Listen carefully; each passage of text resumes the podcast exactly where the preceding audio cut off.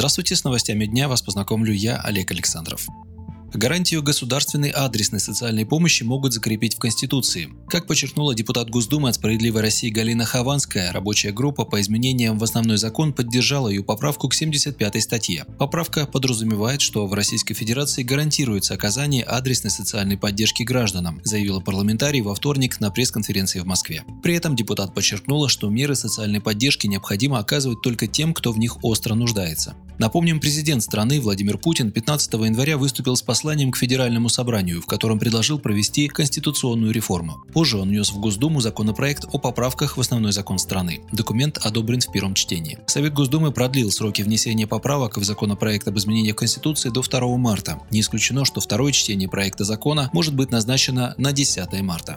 В рамках реформы прозвучало несколько предложений прописать в основном законе ядерный статус страны, положение о русском народе как государство образующем и России победительнице во Второй мировой войне. Также в Конституции будет закреплен ряд социальных гарантий, предложенных справедливой России, о ежегодной индексации пенсий, о закреплении минимального размера оплаты труда на уровне не ниже прожиточного минимума. Кроме того, справедливоросы настаивают на возвращении прежнего возраста выхода на пенсию – 55 лет для женщин и 60 лет для мужчин.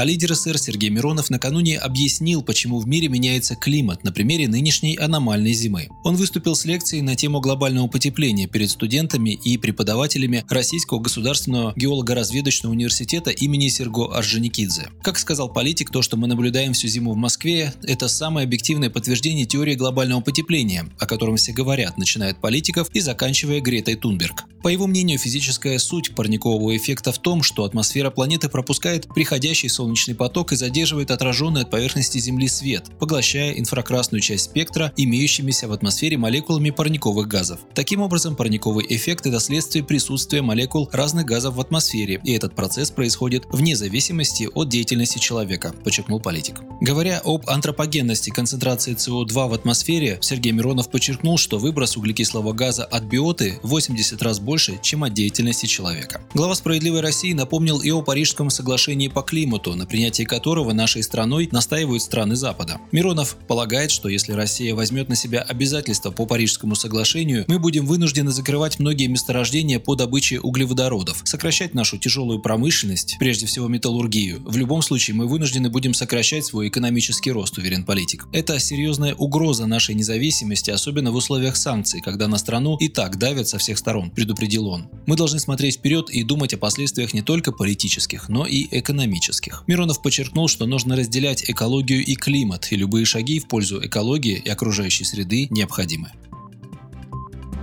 Субсидии на оплату услуг ЖКХ могут расширить на большее число семей. Право на получение мер господдержки имеют граждане, в которых на оплату коммуналки уходит до 22% их доходов. Такой процент установлен во многих регионах страны, но не во всех. В Москве, к примеру, это 10%. Минстрой России предлагает определить этот порог в 15% и распространить его на всю страну. Это уже не первая попытка помочь наиболее незащищенным семьям и снизить порог оплаты до 15%. Так, со стороны фракции «Справедливая Россия» было внесено в Госдуму это предложение еще в апреле 2000 2018 года. Глава Думского комитета по жилищной политике и ЖКХ Галина Хованская объяснила целесообразность поправок так. Люди, которые получают субсидию, держатся за нее, они вовремя оплачивают коммунальные услуги. Таким образом, мы еще и решаем проблему долгов. Чтобы получить субсидию, необходимо подать заявление в отдел жилищных субсидий своего района или города. Это делается, как правило, через МФЦ. И приложить все подтверждающие доходы документы на всех членов семьи в данном жилье, а также копию правоустанавливающих документов на недвижимость. Субсидию предоставят только на тех членов семьи, которые зарегистрированы в данной квартире или доме по постоянному месту жительства. Важный момент. У заявителя не должно быть долгов по оплате ЖКХ на момент рассмотрения заявления